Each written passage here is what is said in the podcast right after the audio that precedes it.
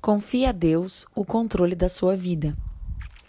A mulher tem uma capacidade imensa de fazer várias coisas ao mesmo tempo. Ela lava a louça enquanto fala ao celular. Com uma mão fecha e abre a torneira e com a outra dá uma mexidinha no molho que está quase pronto. Rapidamente liga a máquina de lavar e em seguida desliga o forno. Volta para a pia enquanto com o pé dá um empurrãozinho no cachorro que por pouco não fez xixi no tapete. E ainda falando ao celular, aponta com o dedo as chaves para o marido que as procurava desesperadamente. Tira o bolo do forno, ao mesmo tempo em que olha para o relógio e grita: Filho, está quase na hora de você ir para a escola.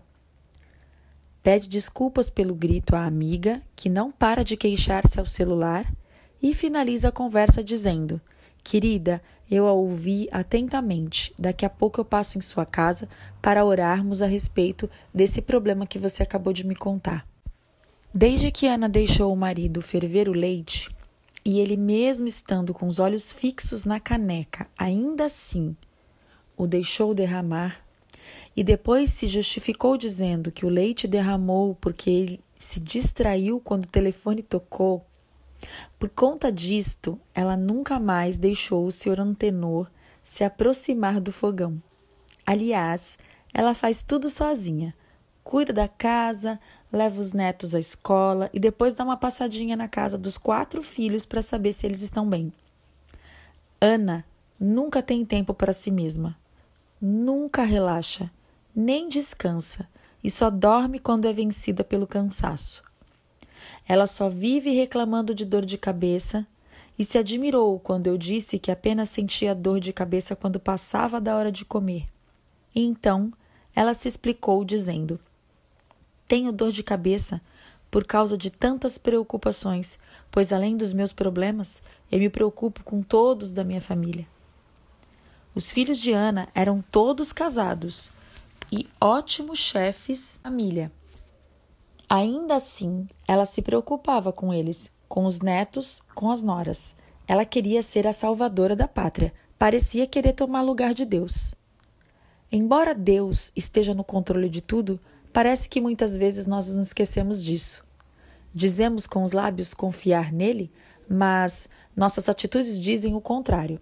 Um dia desses, o seu antenor reclamou com Ana o fato de nunca terem tempo para saírem juntos pois os filhos já estavam criados e eles precisavam curtir a vida. Porém, ela se justificou dizendo: Não podemos sair porque precisamos ajudar os nossos filhos a educarem os nossos netos. Na verdade, Ana já estava acostumada a ter tudo sob seu controle. Nunca deixou o esposo e nem os filhos ajudá-la nos afazeres domésticos.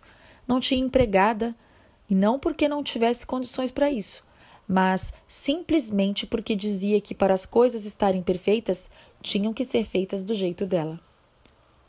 Ana não era muito amiga das no noras, porque sempre deixava escapar que elas não eram tão boas donas de casa como ela era. Embora tivesse a intenção de ajudar a família, ela era controladora e possessiva demais.